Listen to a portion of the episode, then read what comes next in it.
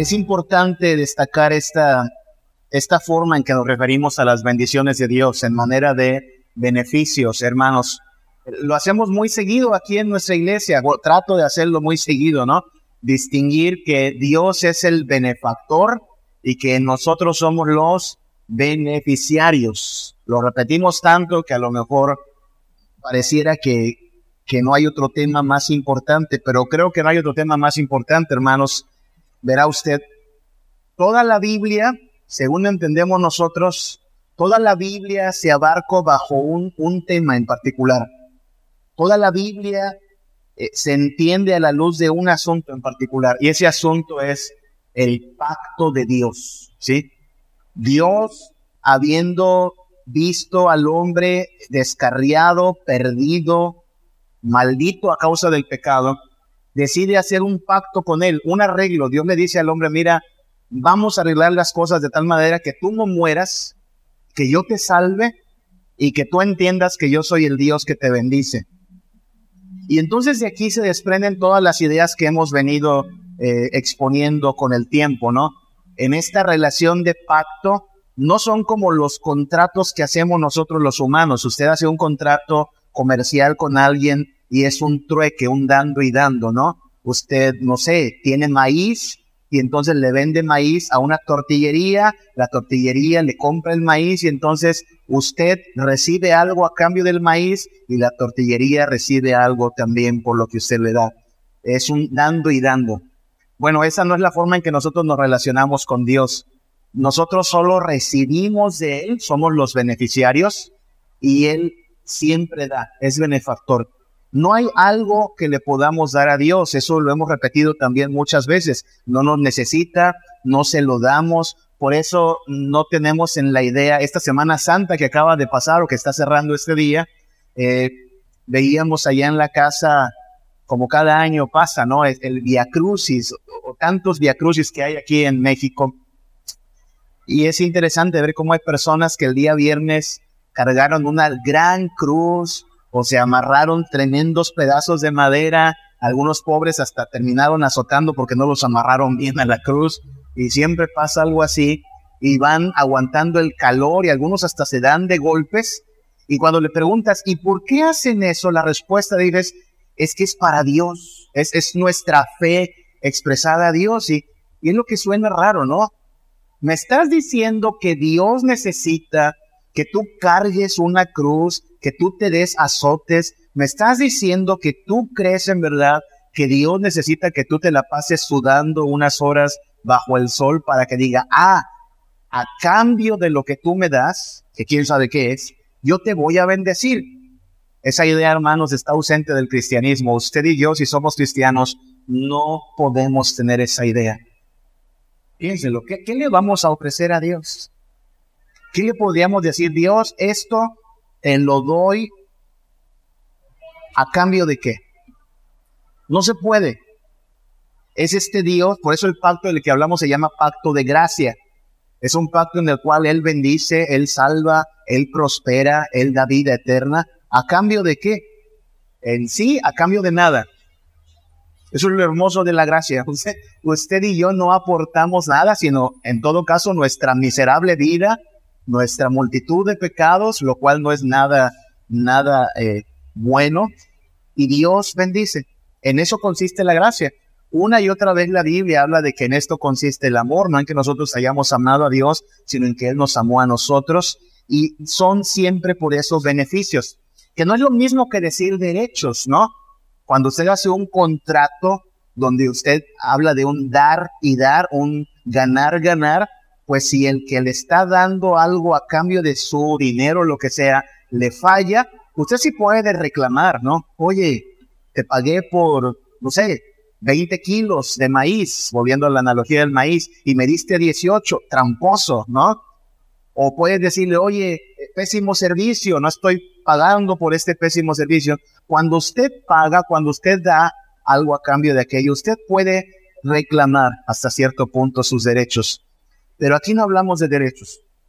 Usted no puede llegar cuando dice, oye Dios, tengo derecho a esto y no me lo estás dando. No, ni se le ocurra. No tiene derecho a nada. El ser humano no tiene derecho a nada delante de Dios. no se merece las bendiciones de Dios. Si algo se merece, sabe usted que se merece el ser humano, ¿verdad? A causa de su pecado, se merece la ira y la condenación y no lo hemos recibido, gracias a Dios. Eso es lo que dice el Salmo, ¿no? No ha hecho con nosotros conforme a nuestras eh, rebeliones ni nos ha pagado conforme a nuestras iniquidades. Este Dios bendice por gracia su, lo que hemos estado hablando, su providencia, uh, su alegría, su perdón, su misericordia, su socorro, su justicia. No sé si me ayudas a cabrón. Todas estas cosas no son derechos, son beneficios. Vamos a un pasaje antes de ir al Salmo 110, que es el que vamos a estudiar hoy. Pero pensando en el cierre de Semana Santa, el Evangelio de Juan nos hace alguna aclaración importante. Juan capítulo 1. Juan capítulo 1.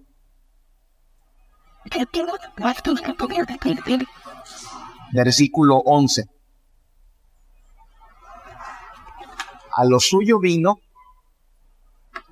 y los suyos no le recibieron. Eso es lo que pasó y es la razón por la cual Jesús acabó en la cruz una tarde allá en Jerusalén, ¿no? Él vino a lo suyo y los suyos no lo recibieron, lo menospreciaron, eh, se burlaron de él, eh, no le creyeron que era el Hijo de Dios. Miren lo que dice el versículo 12, eh, Juan 1.12.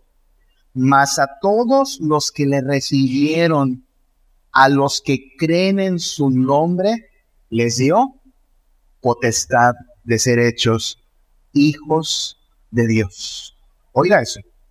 A todos los que recibieron a Jesús y creyeron en su nombre, les dio potestad de ser hechos hijos de Dios. No sé si aquí alguien trae otra traducción, eh, la NBI, la palabra de Dios para todos, pero otras traducciones dicen, les dio el privilegio de ser hechos hijos de Dios, o les dio el derecho de ser hijos de Dios. Es decir, recibir los privilegios de ser hijos de Dios no es algo que todos tienen porque sí.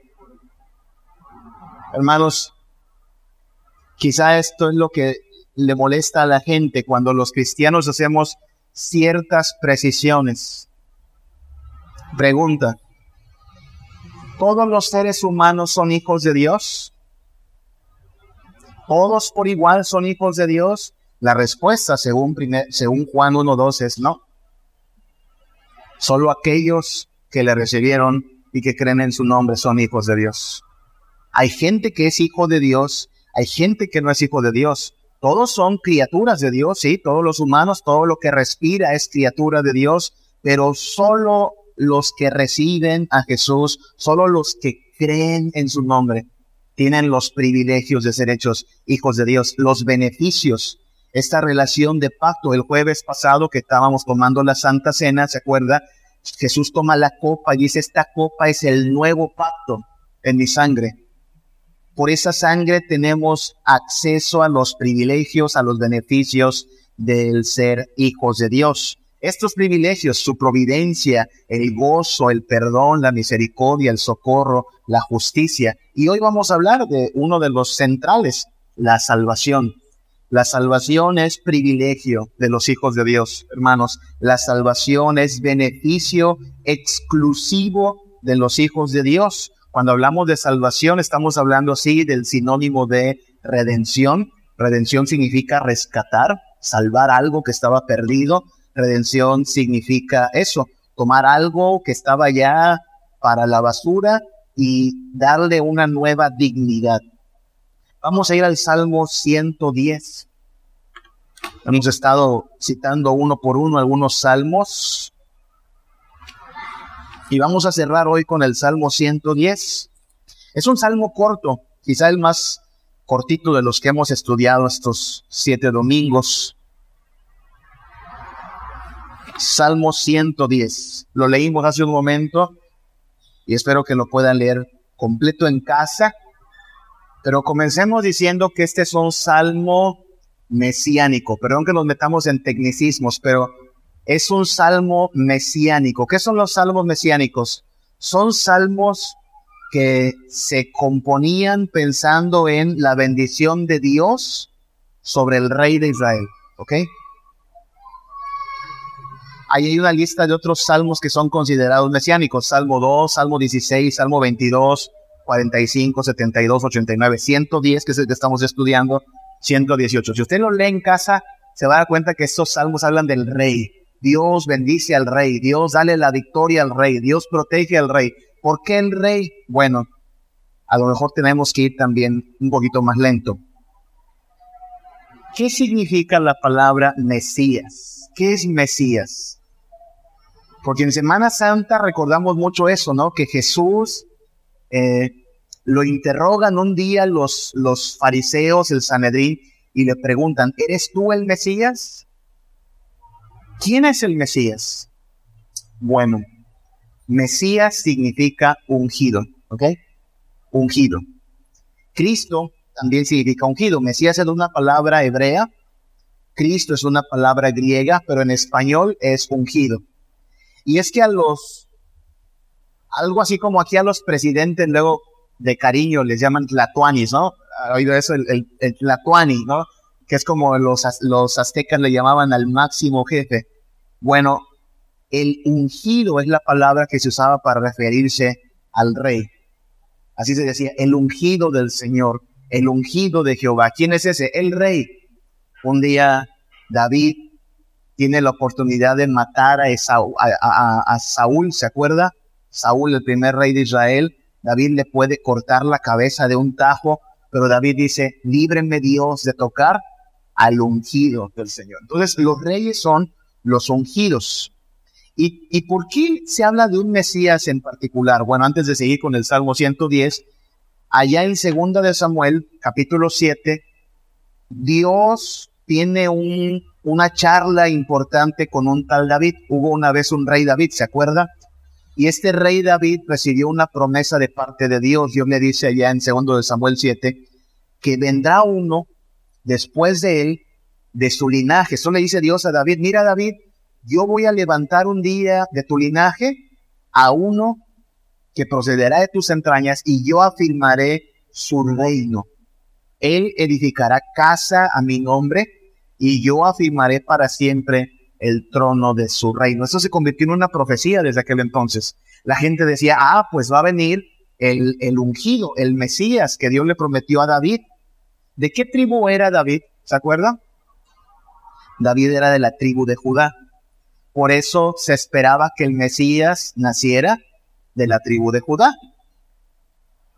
Tenía que ser algo así como descendiente de David, tatara, tatara, tatara, nieto. Por eso entendemos que cuando Jesús entra en Jerusalén, ¿se acuerda la entrada triunfal?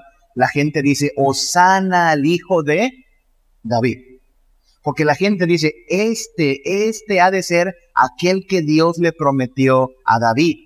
Uno que sería rey grande. Y bueno, ellos veían que Jesús ya empezaba a tener la fama de resucitar muertos, de multiplicar el pan, de sanar enfermos. Entonces decían, pues sin duda este es el Mesías.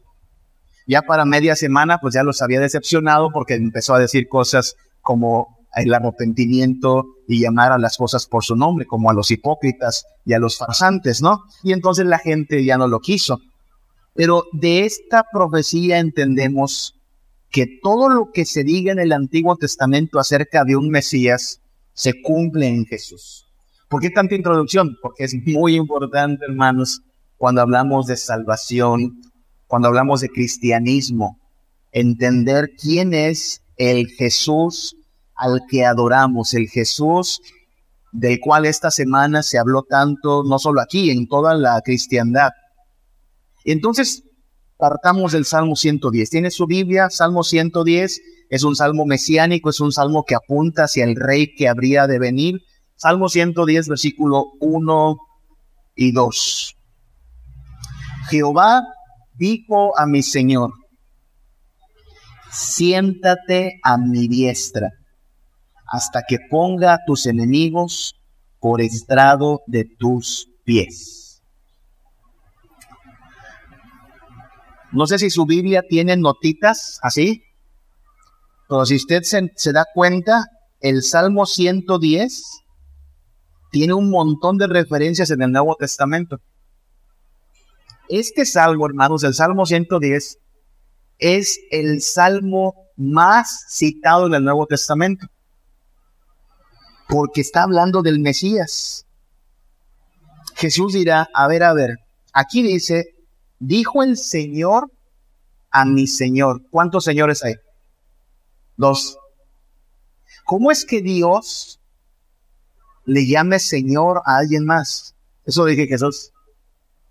Hay un Señor, entiéndase, un rey, un gobernante, y le habla a otro también Señor y le dice, siéntate a mi diestra.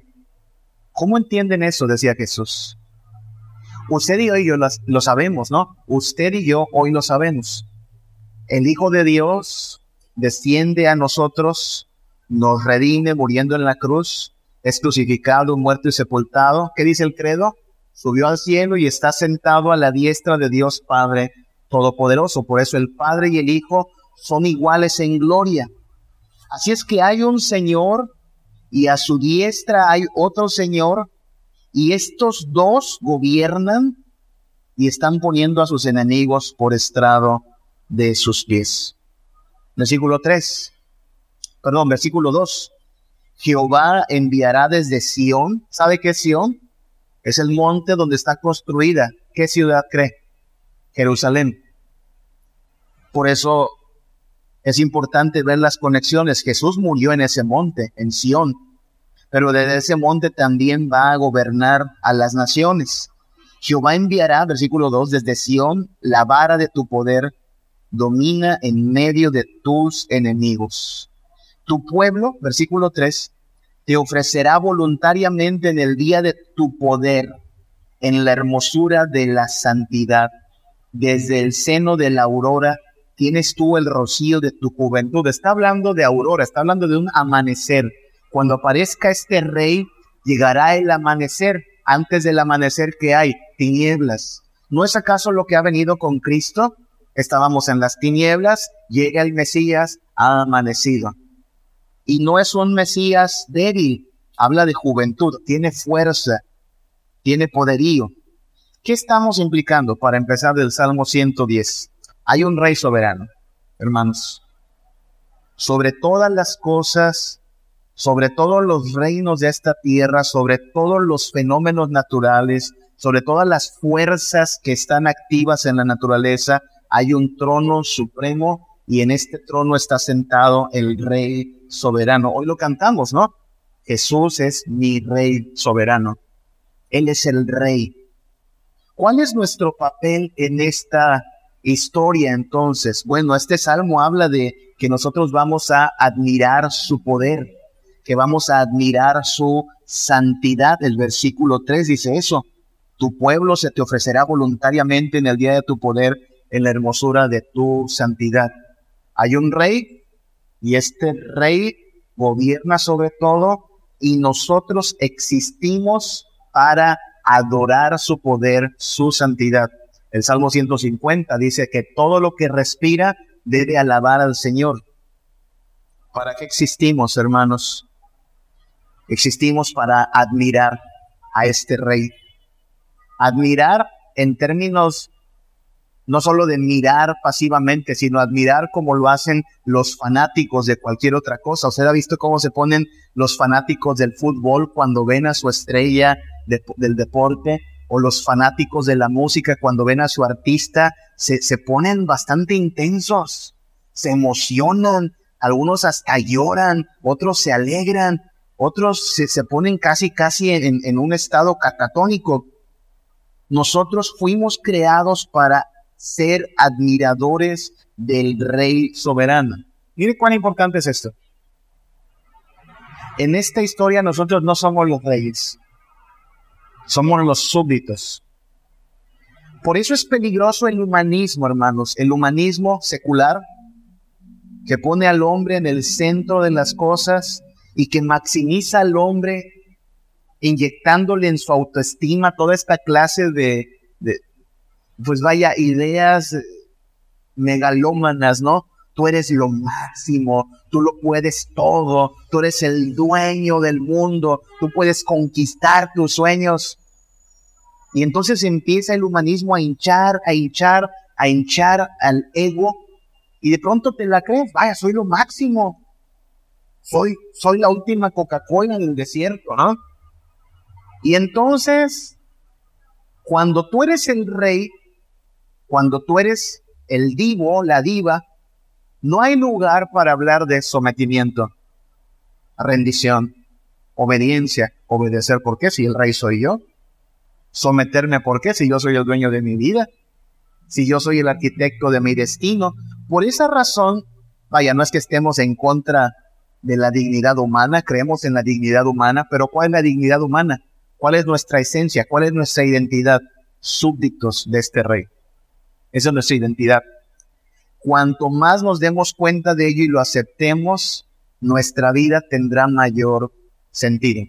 Para eso existimos, para vivir bajo los beneficios de este rey soberano. ¿Le gusta o no? Eh? Hay gente que toma dice, no, no, eso no me gusta. Bueno, hazle como quieras.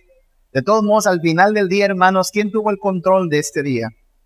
¿Quién tuvo el control de lo que pasa? Nuestro Dios. Puedes patalear, hacer un berrinche, este, jalarte los pelos si quieres, no importa. El que tiene el gobierno es Dios. Hazle como quieras. Eh, la gente tiene que darse cuenta de esto.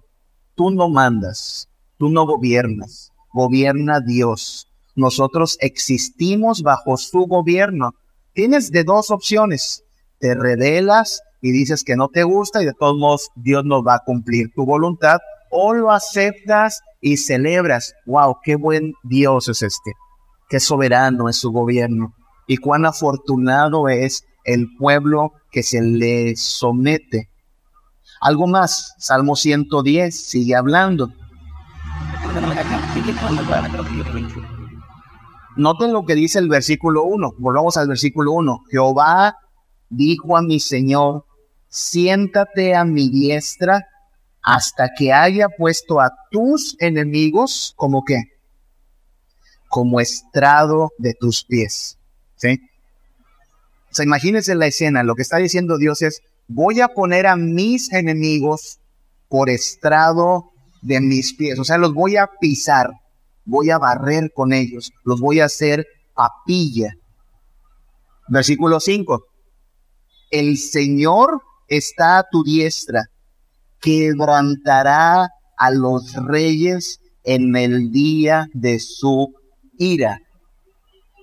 Viene un día, hermanos, en que el rey de reyes regresa a la tierra, ya no eh, como un bebé envuelto en pañales. Apocalipsis lo pinta en un cuadro bastante asombroso como un capitán de guerra viniendo al frente de sus ejércitos a hacer matazón y descuartizar a sus enemigos el día de su ira quebrantará a los reyes. Apocalipsis nos pinta un cuadro importante de esto. Dice que Dios, eh, en, una expresión como de burla, llama a las aves de los cielos. Imagínense a los buitres, a las águilas, a estos animales carroñeros. Dice, hey, vengan, los invito a cenar. Los invito a cenar de toda clase de carnes, de capitanes, de reyes, de fuertes, de ricos. Todos aquellos que no se rindieron a Cristo van a ser carne de carroña.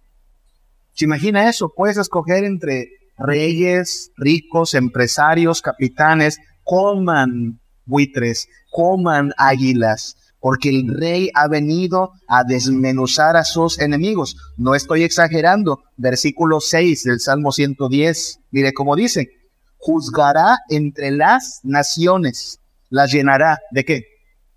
De cadáveres Oh, este rey es peligroso, hermanos. Estamos hablando de un rey que es un guerrero invencible, que viene a ejecutar su ira. Dice el versículo 6, llenará de cadáveres, quebrantará las cabezas de muchas tierras. Quebrantar significa hacer así, con, con solo la mano, pedacitos, una cabeza. ¿Se imagina la fuerza que debe tener alguien para hacer eso? Con solo apachurar la cabeza despedazarla. Es una escena muy violenta, ¿no? Ahora, estoy casi seguro que usted no tiene esa imagen de Jesús. ¿Se imagina Jesús viniendo así, con una espada y cortar cabezas y agarrarlas cabezas de sus enemigos y desmenuzarlas. ¿Tiene usted una imagen así de Jesús? Yo creo que por culpa de Hollywood no tenemos una imagen así de Jesús. Creemos en un Jesús así, güerito, con barba de candado, que es muy finito. Y, en realidad el Jesús de la Biblia es un Jesús que regresa con poderío, con autoridad. Ante su presencia, según Apocalipsis, todos los no arrepentidos van a temblar de espanto el día de la ira. Usted sabe lo que dice Apocalipsis, le ruegan a los montes, caigan sobre nosotros y escóndanos de la ira del Cordero. Usted no quiere estar, usted no quiere estar entre los enemigos de Jesús el día que Cristo vuelva, porque le va a ir muy mal a los enemigos de Jesús. Usted no quiere ser enemigo de Jesús. Los enemigos de Jesús terminan siendo despedazados, y condenados eternamente. Así es que cuando hablamos de Jesús como el Mesías, hablamos de un rey que gobierna, de un rey que no le conviene tener como enemigo, de un rey, ¿qué es eso? Rey. Dirá, pues eso es lógico, ¿no, pastor? Fíjese que no. Porque mucha gente quiere a Jesús como todo menos como rey. Mucha gente quiere a Jesús como un solucionador de problemas, pero no como rey. Quiere a Jesús como un sanador, pero no como rey. Quiere a Jesús como un prestador de servicios, pero no como rey. Y de lo que estamos hablando en este capítulo, y no solo en este capítulo, hermanos, en toda la Biblia, es de que Jesús viene principalmente como rey. ¿Se acuerda cómo comienza el mensaje de Juan el Bautista? arrepentidos, porque qué? El reino de los cielos se acerca, el reino. Y cuando Jesús entra a Jerusalén, le decía, la gente dice, Osana al hijo de David, al rey, ¿sí? ¿Qué dicen los magos cuando ven la estrella, llegan a Jerusalén? ¿Qué preguntan? ¿Dónde está el rey de los judíos? ¿Dónde está el rey? ¿Qué ponen en la cruz de Jesús el día que es clavado en el Calvario? este es el rey de los judíos. Así es que en la Biblia Jesús viene como rey, el Mesías es rey, Dios acerca su reino a la tierra y lo hace por medio del rey de reyes, un rey soberano. Muy diferente, le digo, a lo que muchos piensan de Jesús. Muchos agarran a Jesús, hoy decíamos en la mañana, como un Dios de bolsillo, ¿no? Nada más para cuando se ofrezca. Y muchos otros piensan que Jesús nunca va a, causar daño. Bueno, si usted es su enemigo, usted va a recibir el daño de Jesús. Sus enemigos terminan vencidos. Sin embargo, mire algo más que dice el versículo 4 ahora, Salmo 110, 4. Juró Jehová y no se arrepentirá. Tú eres sacerdote para siempre, según el orden de Melquisedec. Hemos hablado un poco en Hebreos, volveremos a Hebreos muy pronto, pero hemos hablado de este personaje, Melquisedec. Es una persona que cumplía al mismo tiempo el rol de rey y de sacerdote. Así como que cumplía los dos oficios. Y entonces de este rey está hablando el Salmo 110. Un Mesías, un rey que es fuerte, que es temible, que es poderoso, que no le conviene tenerlo como su enemigo porque nos va a ir muy mal, pero al mismo tiempo es sacerdote. ¿Qué hacía un sacerdote, hermanos? ¿Cuál es la función de un sacerdote? El sacerdote era un abogado, básicamente llegaba usted con su pecado, le decía, Señor sacerdote, mire, yo he pecado de esta, de esta, de esta y de esta forma. El sacerdote le decía, ok, vamos a pedirle a Dios perdón por tu pecado. Tenía usted que traer un animal y ese animal había una especie como de transferencia del pecado. Usted ponía su mano sobre el animal y confesaba, yo he mentido, yo he robado, yo he pecado de esta y de esta forma. Y entonces se transfería simbólicamente la culpa y el animal era degollado y su sangre era rociada ante Dios y el sacerdote oraba por usted. Así es que la labor del sacerdote era una labor de, de implorar misericordia, una labor de intercesión delante de Dios. No tenemos más sacerdotes. Los pastores no somos sacerdotes. Usted no necesita de mí para llegar a Cristo, ni de ninguna otra persona, sino de Jesucristo. Porque como le digo, este Salmo 110 apunta a lo que Cristo es, el Rey soberano que va a aplastar a sus enemigos con ira, pero que permite que sus redimidos se acerquen a Él como sacerdote y hace intercesión por ellos. Nosotros creemos que Cristo no está muerto. Esta mañana hemos celebrado su resurrección. ¿Y qué está haciendo Cristo en este momento, hermanos? ¿A qué se dedica Cristo desde hace dos mil años, un poquito más, que subió a los cielos? A una cosa, entre muchas otras. Una para nosotros es importante, interceder por nosotros. Él vio lo testarudos que hemos sido esta semana. Él vio lo torpes que hemos sido, las mentiras que hemos dicho, los desplantes que hemos tenido, los malos pensamientos. Y lo que ha estado haciendo delante del Padre es pedir, Padre, no les tomes en cuenta ese pecado. Yo pagué por ellos. Ahí está mi sangre. Mi sangre es suficiente para lavarlos. Sí, ya sé que merecen el infierno, pero yo morí por ellos. Todo el tiempo nuestro buen Jesús está intercediendo por nosotros, abogando por nosotros.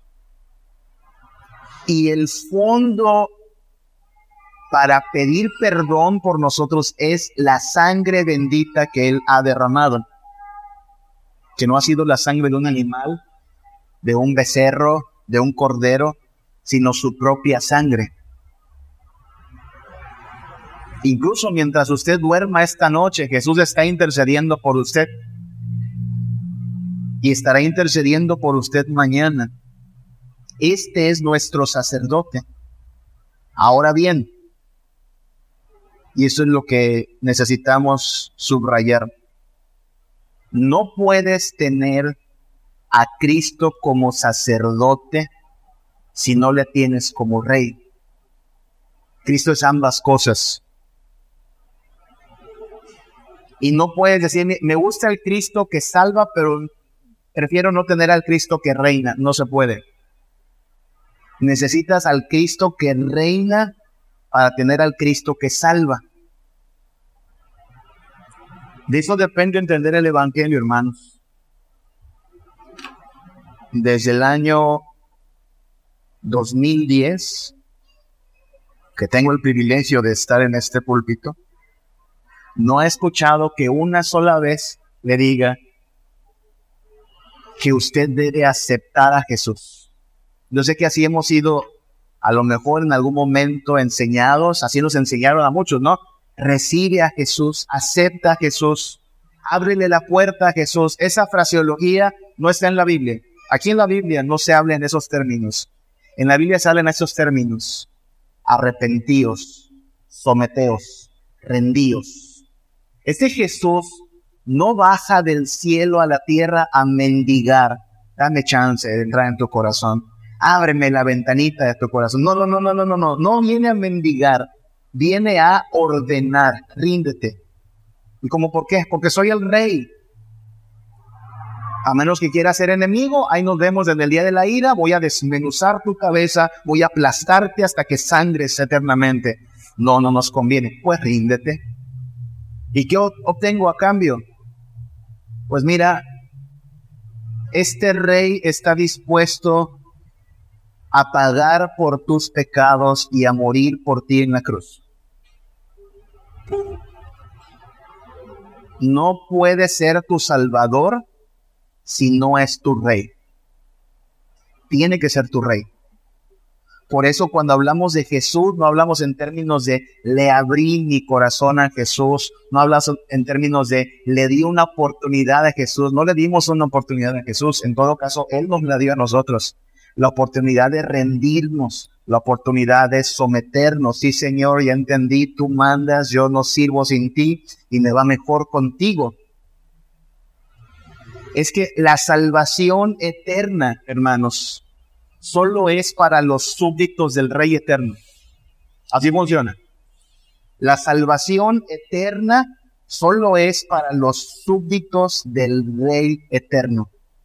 Quien no es súbdito del Rey eterno no tiene salvación. No funciona así. Y eso es lo que tenemos que afirmar una y otra vez. Nosotros nos rendimos a Cristo, nos entregamos a Cristo, entregamos las armas, entendimos que es inútil resistirnos a Dios. Hermanos, nadie, nadie le ha ganado a Dios. Más vale rendirnos. Y eso es algo que decimos incluso con mucha certeza. Estamos hablando de beneficios, hermanos. Beneficios.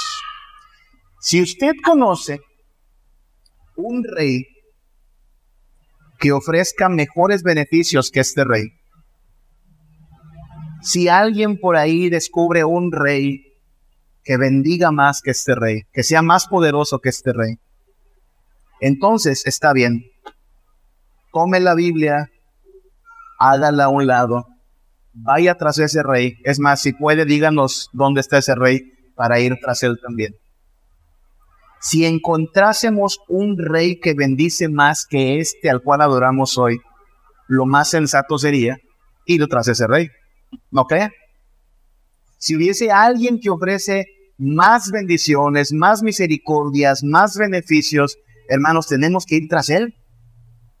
Este no funcionaría. ¿Y por qué hablamos así de tajantes? Pues simple, no hay otro como este. No hay otro rey que sea así de soberano, así de temible, pero también así de misericordioso con sus súbditos. No lo hay. Si lo hubiera, estaríamos adorándolo.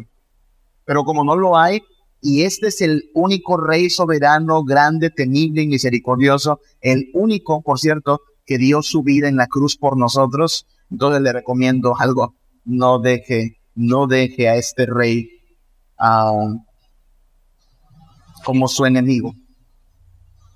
No deje a este rey para después, para cuando tenga tiempo, para cuando haya chance. No, sometámonos, rindámonos ahora que hay tiempo. Y la bendición es que los súbditos de este rey eterno tienen salvación eterna. Si esto es verdad, entonces lo que tenemos que hacer en la vida cotidiana es someternos a este rey. Así es como se manifiesta la fe en Jesús, en sometimiento. Es lo que decía el apóstol Santiago, ¿no? Muéstrame tu fe por tus obras. Someteos a Dios. Someteos a Dios, dice Santiago. Obedezcan al Señor, dice Juan. Esta, en esto consiste el amor, en que guardemos sus mandamientos. Y sus mandamientos, dice Juan, no son gravosos. Es un honor servir a este rey, es una bendición vivir bajo el amparo de este soberano que siendo, siendo capaz y teniendo derecho a destruirnos, decide perdonarnos a precio de su sangre. Hermanos, somos privilegiados por tener a este rey. Y merece, por lo tanto, este rey no nada más que le adoremos un Viernes Santo, una Semana Santa, merece ser alabado día y noche, mañana al amanecer, gocémonos cuán grande es nuestro Rey. Y si vienen las tribulaciones, las aflicciones, no le reclamemos, Dios, ¿qué pasó? No estás haciendo lo que te pedimos. Él no está para hacer lo que le pedimos. Él es Rey. Usted, usted y yo debemos seguir el ejemplo de Jesús. ¿Se acuerda Jesús orando en Getsemaní? no se haga como yo quiero, sino como tú quieres. Tú mandas, tú eres el rey. Así lo decimos en el Padre nuestro, ¿no? Venga tu reino, sea hecha tu voluntad. Así hablan los súbditos, así oran los súbditos a un rey, pero que es un rey misericordioso, soberano, salvador, protector de sus hijos, y es un gran beneficio. Grandes beneficios hay al amparo y al abrigo de este rey. Vamos a estar de pie, pidámosle a Dios que nos dé fidelidad, constancia, obediencia, que le honremos como al Rey que Él es, con todo nuestro ser. Vamos a orar a nuestro Dios Padre. Gracias te damos por los días que hemos podido conmemorar el sacrificio y la resurrección de tu Hijo Jesús. Gracias, Padre, porque nos hemos podido unir a toda la cristiandad en estos días de celebración litúrgica, Señor. Ahora te pedimos que al volver a las actividades cotidianas por una semana más, en nuestra vida te honremos, Padre, cumpliendo tu voluntad, sometiéndonos a tu ley, luchando contra el pecado, viviendo en contentamiento y gratitud por todo lo que hace, Señor. Quizá no es siempre de acuerdo a lo que esperamos, quizá incluso nuestros planes a veces no se cumplen, pero aquí quien manda eres tú, quien gobierna eres tú, Señor. Se hará lo que tú quieras que se haga. Se cumplirá tu voluntad, que es buena y agradable y perfecta, Padre.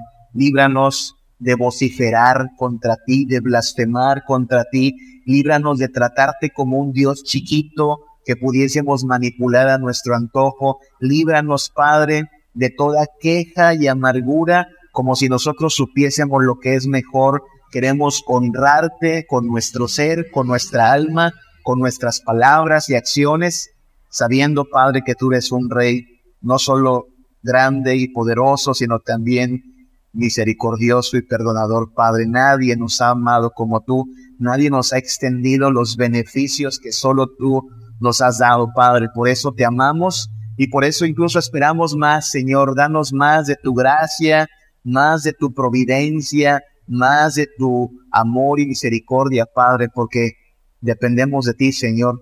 No tenemos nada que ofrecer, pero sí, en todo, en todo tú eres la única fuente de nuestro gozo y nuestra dicha, Padre. Llévanos con bien a casa, a nuestras actividades cotidianas, enséñanos a vivir sabiamente en el nombre de Cristo Jesús. Amén.